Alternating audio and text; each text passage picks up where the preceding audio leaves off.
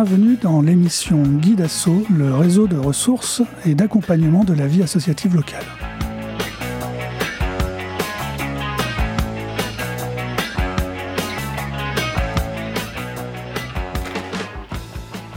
Dans les émissions Guide Asso, à chaque émission son thème. Aujourd'hui, un peu de euh, collectif, on va dire, avec le mouvement associatif, avec des majuscules. Effectivement, on peut prendre le mouvement associatif avec euh, les noms communs et l'adjectif qui va avec, mais c'est aussi une structuration euh, nationale déclinée régionalement. Et pour parler de tout ça, Amandine Méran avec nous, coordinatrice régionale du mouvement associatif Nouvelle-Aquitaine. Bonjour. Bonjour. Alors, euh, bah, histoire de mettre des notions sur des mots, qu'est-ce qu'il faut entendre par le mouvement associatif avec son, euh, avec son M majuscule, puisque c'est une entité, une structure juridique? Bah, Le mouvement associatif avec un M majuscule, c'est l'organisation en fait qui euh, représente les associations organisées, donc en Nouvelle-Aquitaine, mais aussi nationalement. C'est-à-dire qu'en Nouvelle-Aquitaine, par exemple, c'est un collectif régional associatif qui va regrouper à travers ses membres une association sur deux en Nouvelle-Aquitaine, puisqu'on sait par différentes enquêtes qu'une association sur deux en France est fédérée, c'est-à-dire appartient à un réseau, un collectif, euh, pour différentes raisons qu'on pourra évoquer. Et donc ces associations qui se regroupent, ensuite elles peuvent se regrouper sur un format thématique ou, euh, territorial, donc en l'occurrence régional, et elles se regroupent au sein euh, du mouvement associatif en Nouvelle-Aquitaine et du mouvement associatif au niveau national. Oui, euh, c'est l'illustration propre de ce qu'on appelle euh, l'union fait la force, en fait. C'est-à-dire que les associations ont tendance, et si elles ne le font pas, on peut leur conseiller, en fait, de se rapprocher de euh, collectifs ou de fédérations locales. Bah, les associations, effectivement, elles peuvent à un moment spontanément décider de se regrouper pour différentes raisons. Déjà, pour se rencontrer, c'est-à-dire pour faire réseau, donc pour partager, échanger leurs expériences, enrichir éventuellement leurs pratiques, leurs réflexions, se renforcer, puisque dans les réseaux, les fédérations, elles vont trouver aussi souvent euh, bah, des, formations, de l'accompagnement, euh, des outils, des ressources. Et puis euh, aussi pour, pour être représentées, c'est-à-dire pour faire porter leur voix, si elles ont besoin d'influencer sur des décisions publiques, si elles veulent influencer sur des usages. donc elles peuvent à un moment voilà, faire ce choix de, se regrouper sous différentes formes. Alors ça peut s'appeler une union, une coordination, une fédération.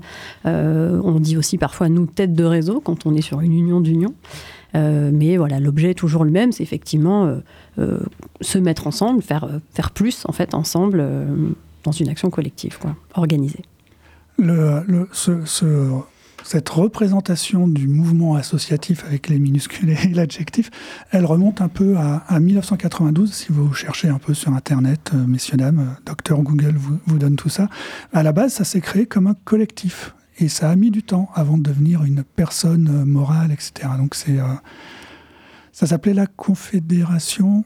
Alors ça s'appelait la Conférence permanente des coordinations associatives. Alors je ne vais pas avoir euh, l'historique exact de, comment ça s'est structuré au niveau national, mais effectivement le constat initial c'était de se dire qu'il y avait besoin que des, des, têtes de réseau ou des coordinations à l'époque nationale ne travaillent pas en silo, mais bien travaillent en transversalité en subsidiarité, en complémentarité, et puissent avoir une parole commune pour porter en fait les enjeux associatifs, notamment auprès des pouvoirs publics. Donc ça, c'était, je pense, l'enjeu de la création dans les années 90.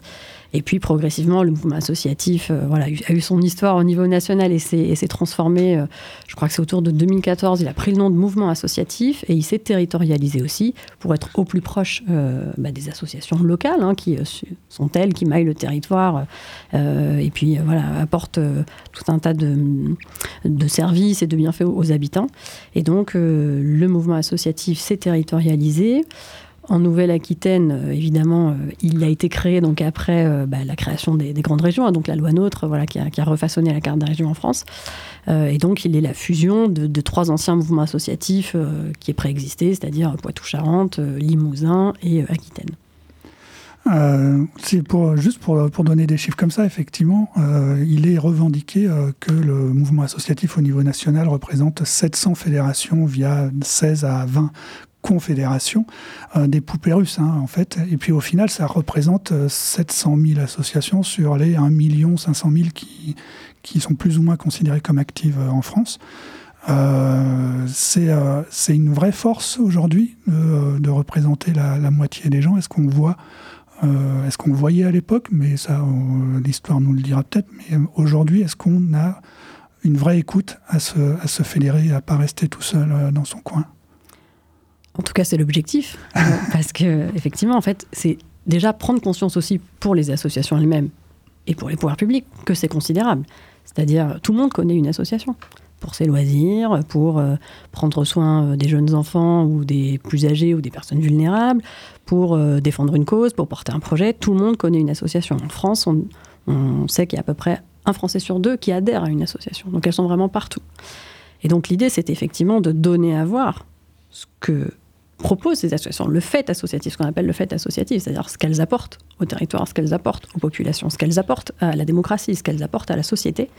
Euh, et je parle même pas du, poids économique, parce qu'il y a des grands débats, est-ce qu'il faut mesurer euh, le poids économique des associations ou pas euh, Mais voilà, quand on, tu, as donné quelques chiffres, mais le, paysage associatif français, effectivement, c'est 1,5 million d'associations au niveau national, c'est considérable. si on prend sur la Nouvelle-Aquitaine, on est sur entre 140 et 150 000 associations, c'est également énorme. 1,2 million de bénévoles. Euh, et du côté. Alors, ces associations sont principalement portées par des bénévoles, à près, de 90%. Euh, mais pour 10% d'entre elles, elles ont des salariés. Et donc, on estime en Nouvelle-Aquitaine que c'est 168 500, je crois, salariés, les dernières, dernières, derniers chiffres. En fait, c'est plus que le secteur de la construction. Donc, c'est plus que le secteur euh, agricole. Voilà. Donc, en fait, quand on prend conscience aussi du, du poids que peuvent avoir les associations, on peut plus facilement revendiquer d'avoir une place à la table pour les décisions qui les concernent et de faire en sorte que les enjeux associatifs soient pris en compte dans les politiques publiques euh, de toute nature au niveau régional et au niveau national. Oui, ça, ça doit être politiquement un des obstacles euh, majeurs. C'est-à-dire que là, les chiffres qu'on vient de donner, c'est effectivement l'emploi et le nombre d'associations concernés par l'emploi, c'est 10%, on va dire. C'est que 10%, c'est-à-dire qu'il y a 90% d'une activité qui passe un peu sous les radars euh, de, la valorisation. Euh, ce que apporte, y a pas, ça n'existe pas vraiment un, chiffrage euh, relatif au PIB de ce qu'apporte cette économie de bienveillance, de dons de soi et des fois de, de dons financiers.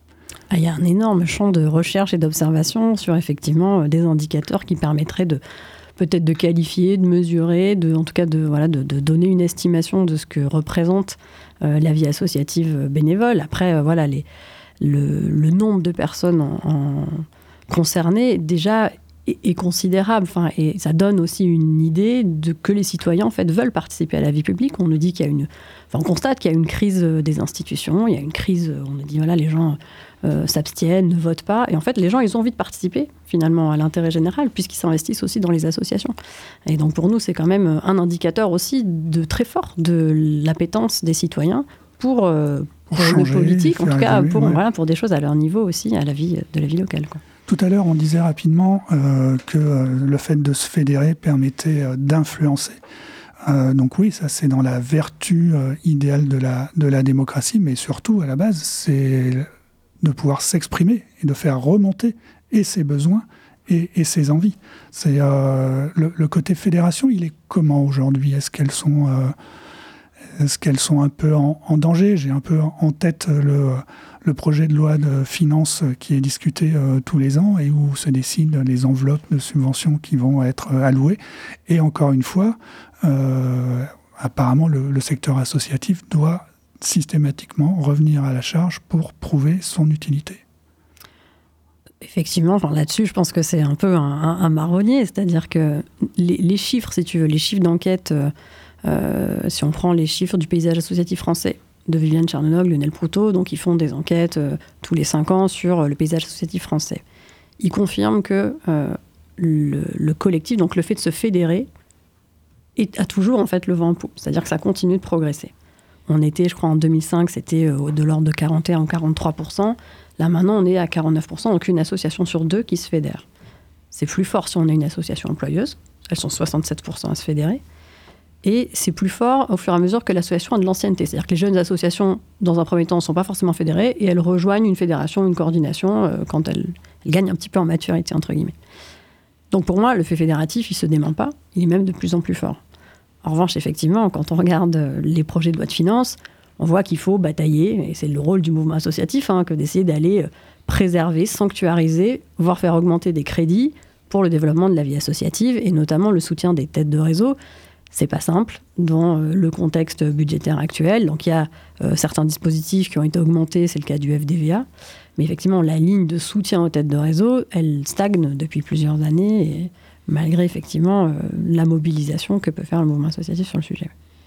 Alors, si, euh, quand, on, fait des rencontres en tant que guide asso avec des associations, on leur, explique souvent euh, où ils sont dans, leur propre association, en fait, l'écosystème de euh, quand on est une association, très vite on va être en contact avec des codes différents et variés, voire quasiment tous les codes. Ça peut être le code du tourisme, le code de l'architecture, le code des impôts, le fameux. Enfin, on a, on a des codes, on a un écosystème qui est. Donc les, les chevaux de bataille sont ultra nombreux. Euh, si on regarde euh, la jolie page Wikipédia du mouvement associatif, euh, un des premiers combats du, du CPCA, c'était la fiscalité. On voit qu'il y a encore besoin de, se battre là-dessus, mais depuis, il y a eu, des réussites sur, d'autres domaines. Il y a eu une mobilisation, si j'ai bien lu, qui a abouti à la création du service civique, par exemple. donc le, côté fédératif sert effectivement à ça. Euh, et en 2014, je crois, donc justement, effectivement, à l'époque, en 2018, un rapport qui s'appelait Pour une politique de la vie associative ambitieuse et une société de l'engagement. Donc on a tous les mots-clés euh, là-dedans. Il y a eu un rapport avec euh, une soixantaine de préconisations. est-ce que est-ce qu'on est entendu quand on fait une soixantaine de préconisations juste avant? Non, là c'était entre deux entre deux élections présidentielles, mais est-ce que c'est ça qui a mené à Guy d'ailleurs, pour ma simple curiosité? Alors, ça faisait partie effectivement des propositions de ce rapport. Alors, c'est un rapport qui a été euh, rédigé par le mouvement associatif national. Hein. Moi, je n'ai pas contribué à ce, à ce rapport-là, mais effectivement, euh, euh, ça faisait partie des propositions de ce rapport. Alors, ce rapport, il a été remis au, pardon, remis au Premier ministre, et ensuite, ça a fait l'objet de la feuille de route à l'époque de Gabriel Attal sur la vie associative. Et donc, dans cette feuille de route, ils avaient conservé notamment ce que tu évoques, donc qui s'appelait pas Guidasso à l'époque, mais en tout cas l'idée de mieux structurer les acteurs de l'accompagnement à la vie associative en disant que pour les assos, c'était pas forcément euh, facile de se repérer entre les différents acteurs qui proposent, euh, qui peuvent les accompagner, tout simplement. Et donc, l'idée, c'était de, pour une association, de faire en sorte qu'elle puisse avoir près de chez elle un acteur, un point d'accueil pour répondre à ces questions, être orienté, être accompagné sur tous les sujets autour de son projet associatif. Et donc ça, c'est un, cette structuration en fait, des acteurs associatifs, ça a été mis en place dans les Hauts-de-France, donc par le mouvement associatif des Hauts-de-France pendant plusieurs années. Et donc ça a été mis en valeur dans ce rapport, et donc ça a été à l'origine finalement de ce qui aujourd'hui est une politique publique prioritaire du gouvernement. Donc on s'en réjouit effectivement. Euh, le, le, ministère de l'Éducation nationale, de la jeunesse et de l'engagement a repris cette politique publique et aujourd'hui la déploie et la décline dans toutes les régions avec les mouvements associatifs régionaux et au niveau des départements avec aussi des acteurs associatifs euh, qui sont chargés effectivement de, bah, de mettre en place ce réseau euh, au plus proche des associations en fait. On a euh, en France, et j'ai l'impression un peu plus en France que dans d'autres pays euh, européens, d'avoir une valse régulière des, ministères, des représentants, etc. Et euh, du coup, à chaque fois, on a l'impression qu'on fait un pas en avant, deux pas en arrière ou un pas de côté, etc. quelles sont, les, choses sur lesquelles on peut compter à l'avenir, en fait? Parce que on a, par exemple, en tant que guide d'assaut, des interlocuteurs institutionnels qui disent Oui, d'accord, votre truc là, euh, pour l'instant, euh, c'est OK, mais dans deux ans, euh, trois ans, qui nous dit que ça ne sera pas table rase et puis on passera à autre chose? Là, le fait d'être politique, comment comment comment t'as dit? Politique prioritaire du gouvernement. Du gouvernement. Mm, mm. Est-ce qu'on peut croire quand même que les premiers, parce que ça fait deux ans en tout cas dans la Vienne, on, fonctionne en tant que guide asso et qu'on essaye de structurer les choses. C'est un peu pareil dans, la Nouvelle-Aquitaine. Euh, est-ce qu'on peut y croire? Est-ce qu'on a des remontées qui nous euh, qui prouvent que ça sert à, quelque chose? Bah, moi, je ne peux pas me prononcer évidemment sur euh, les projections du gouvernement en matière de politique publique. En revanche, effectivement, on le met en place depuis fin 2020 en Nouvelle-Aquitaine, puisqu'on a été région pilote. et oui, et oui, ça fonctionne. Et c'est sur la base de l'évaluation de ce qui a été fait, notamment en Nouvelle-Aquitaine, que le dispositif est en train d'être essaimé aujourd'hui à d'autres régions. En Nouvelle-Aquitaine, on est un peu plus maintenant de 240 points d'accueil et acteurs qui sont labellisés pour que les associations puissent justement poser leurs questions, être appuyées, être accompagnées dans, leurs problématiques. et ce réseau, il vit ce réseau y vit puisque ces acteurs, on les a réunis euh, pour la première fois le 14 novembre en Nouvelle-Aquitaine euh, à Périgueux. Donc l'ensemble des acteurs qui aujourd'hui sont labellisés. Euh, donc ils ne sont pas tous venus, je crois qu'il y avait 150 qui étaient présents. mais voilà, c'était aussi une première journée aussi de, bah, pour faire réseau, pour leur permettre de croiser leurs pratiques professionnelles. Et donc, euh, ça, ce sont des choses qui restent euh, à travers les personnes aussi euh, et les acteurs associatifs qui sont mobilisés dans ces dispositifs, puisque donc les, les personnes, hein, les référents guides asso, c'est très souvent des professionnels d'associations, ça peut être aussi des professionnels de collectivité, des techniciens de collectivité. Ou de maisons France Service, enfin d'institutions.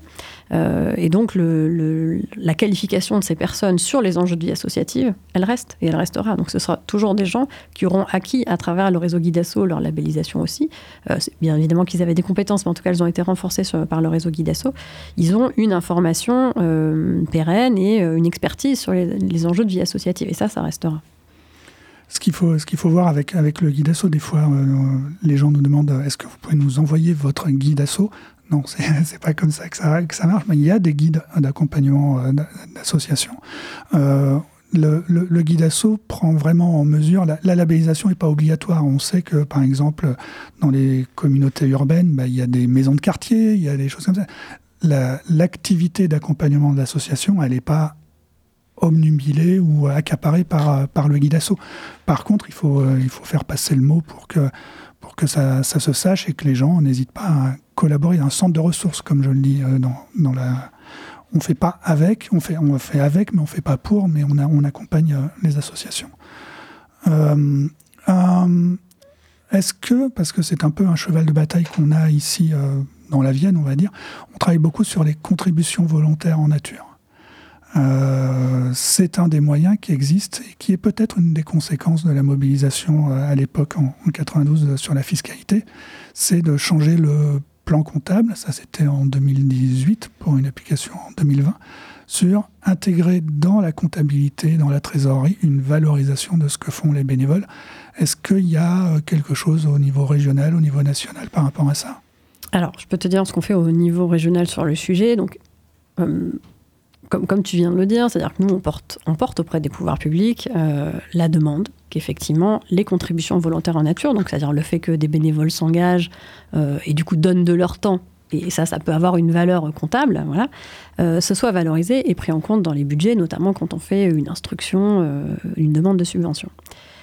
ce qu'on nous répond, pas de manière erronée, à mon avis, c'est aussi qu'il faut accompagner les associations sur comment est-ce qu'on fait cette contribution volontaire nature, parce qu'il y a des règles comptables, notamment voilà, un nouveau règlement comptable depuis 2018, enfin, qui a un peu changé la manière, euh, en tout cas qui a donné des précisions sur comment est-ce qu'on valorise ces contributions volontaires en nature, et notamment l'engagement bénévole. Et donc il y a quand même un travail pour que les associations aient une procédure de collecte des heures, une valorisation qui soit juste, qui soit fiable. Effectivement, il y a quelques règles. C'est pas, pas non plus, euh, c'est pas hyper compliqué. Enfin, on a mis en place, nous, un webinaire justement pour expliquer comment on peut faire à sa mesure, pour que ce soit simple, pour que ce soit le plus juste possible dans la mesure de ce qu'on peut faire, et surtout qu'on apporte aux financeurs, parce que c'est un peu ça le sujet, euh, les, euh, les arguments qui expliquent pourquoi on valorise à telle hauteur le travail bénévole. Effectivement, ça, c'est ce que l'asso, elle met sur la table bien souvent. Parce qu'on nous parle de cofinancement, euh, quand on est en milieu rural, c'est pas toujours hyper simple d'aller trouver un cofinancement sur des collectivités qui déjà n'ont pas beaucoup de moyens pour fonctionner. Donc de leur demander en plus un cofinancement sur un projet, c'est pas toujours simple. Par contre, l'association peut dire voilà, moi, euh, avec mes bénévoles, on met sur la table chaque année, je dis n'importe quoi, 30 000 euros, l'équivalent de 30 000 euros en fait, en temps de travail, en, temps de cerveau, en bras. Et donc ça, ça a du poids. Mais effectivement, déjà, il faut qu'on accompagne les associations et qu'on leur facilite peut-être aussi la gestion de euh, la comptabilisation de ce temps bénévole. Donc là, nous, c'est ce qu'on essaye de faire à travers des webinaires et puis euh, une formation. Et puis on sait qu'il y a d'autres formations qui peuvent euh, être proposées dans toute la Nouvelle-Aquitaine. D'ailleurs, il y a pour les, bénévoles qui sont intéressés sur ce sujet-là, il y a un outil qu'on anime, nous, au niveau régional et qui a vocation à recenser l'offre de formation à destination des bénévoles. Donc ça s'appelle le portail régional de formation des bénévoles.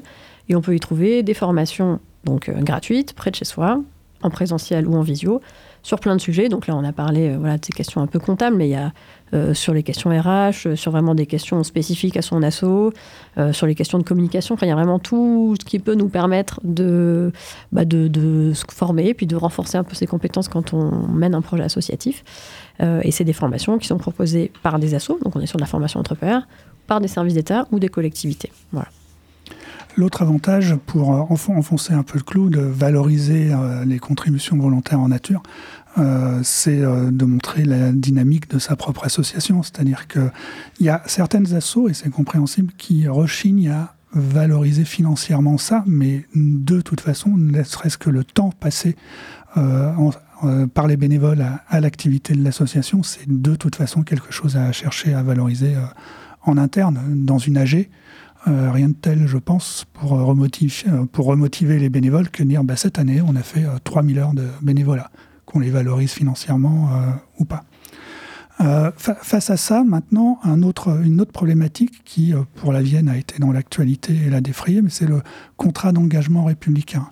Quand, on regarde l'histoire de, de, la loi 1901, on a une petite fresque, nous, euh, dans les formations qu'on fait, 1789, euh, Déclaration des droits de l'homme, on était presque déjà à, l'associatif. Et puis, euh, le chemin a été long jusqu'à 1901, et il y a même eu encore des coups de canif dans, la loi au fil des ans, jusqu'à la loi Hamon, on va dire, pour l'ESS. Mais maintenant, il y a ce contrat d'engagement républicain qui oblige les associations à beaucoup de choses, en fait.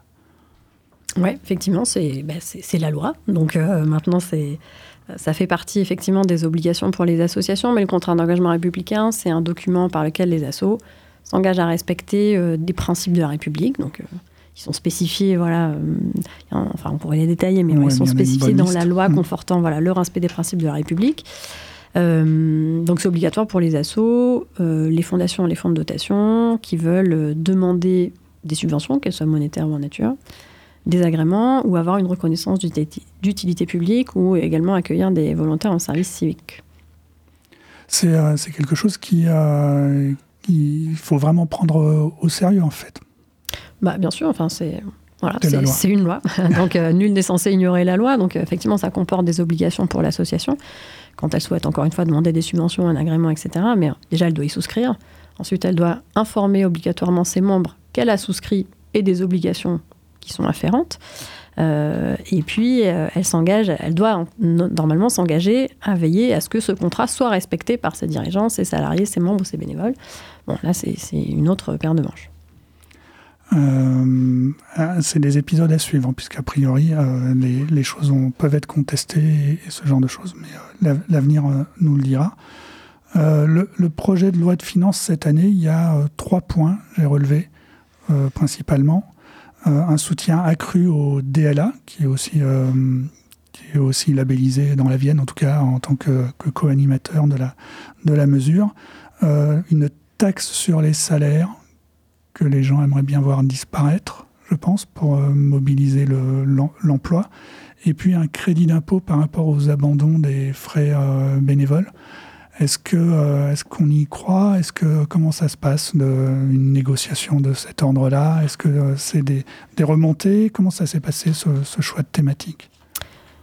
Alors, euh, sur toutes les questions, on va dire, de plaidoyer de projet de loi de finances, c'est vraiment porté par le mouvement associatif au niveau national. donc, il y a un travail qui est fait entre les différents membres, donc les, structures, les organisations nationales et les mouvements associatifs régionaux, effectivement, sur la remontée et la proposition d'amendements, puisqu'on est vraiment sur du législatif. Donc il y a des amendements en fait, qui sont proposés à différents parlementaires, accompagnés d'une note. Et donc euh, nous, en Nouvelle-Aquitaine, on a organisé un webinaire à destination des parlementaires de la Nouvelle-Aquitaine pour leur présenter effectivement les différents points portés par le mouvement associatif national. Tu viens d'en énumérer certains. Il y avait aussi la demande que Guidasso soit sécurisé et renforcé dans son fonctionnement, la demande d'abonder le FDVA également. Euh, et donc, en Nouvelle-Aquitaine, on a eu une quinzaine de parlementaires ou de collaborateurs qui ont participé au webinaire, donc sont venus prendre les infos de pourquoi on demandait ça, quelle était, euh, d'où ça venait, quelle était un peu l'histoire et pourquoi on estimait qu'il fallait renforcer ces sujets-là particulièrement. Et donc, on a pu avoir un échange assez intéressant. Et ensuite, voilà, tout se passe en commission et le mouvement associatif peut être auditionné en fonction des sujets. il n'y a pas toujours évidemment d'effet immédiat, mais par exemple sur l'augmentation du FDVA, son abondement dont on vient d'apprendre là, c'était fin septembre que le FDVA allait être abondé. Alors, par un mécanisme, c'est peut-être un peu technique, mais le mécanisme des enveloppes des comptes bancaires inactifs qui augmente. en gros, le résultat, c'est que le FDVA augmente. Ben, C'était une demande du mouvement associatif de, longue date a argumenté aussi sur la sous-dotation de ce fonds.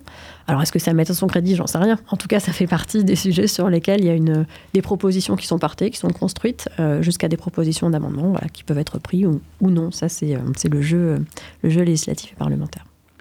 En tout cas, pour, euh, bah, disons pour euh, conclure, euh, ce, mouvement associatif, avec ou sans les majuscules, est, dynamique. Il est en perpétuelle évolution.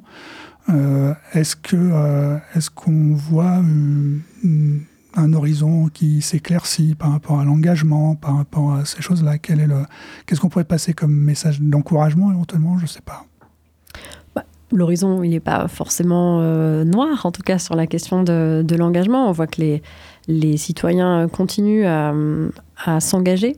Euh, on a retrouvé quasiment les niveaux d'engagement euh, d'avant la crise. Donc, même si voilà, il y a plein, de choses à dire sur l'engagement parce qu'il évolue, on n'est pas forcément sur les, mêmes profils.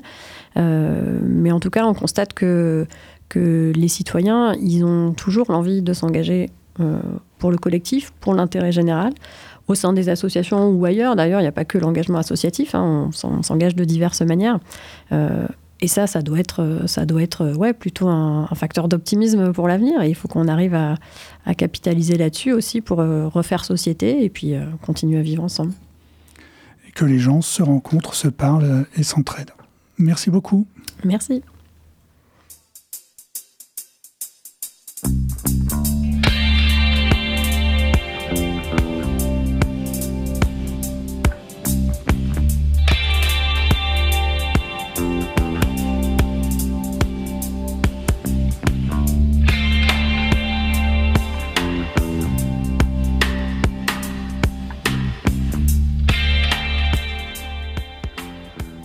Plus d'informations et pour trouver tous vos référents dans la Vienne, euh, vous avez un lien unique, linktree slash guidasso86 en un seul mot.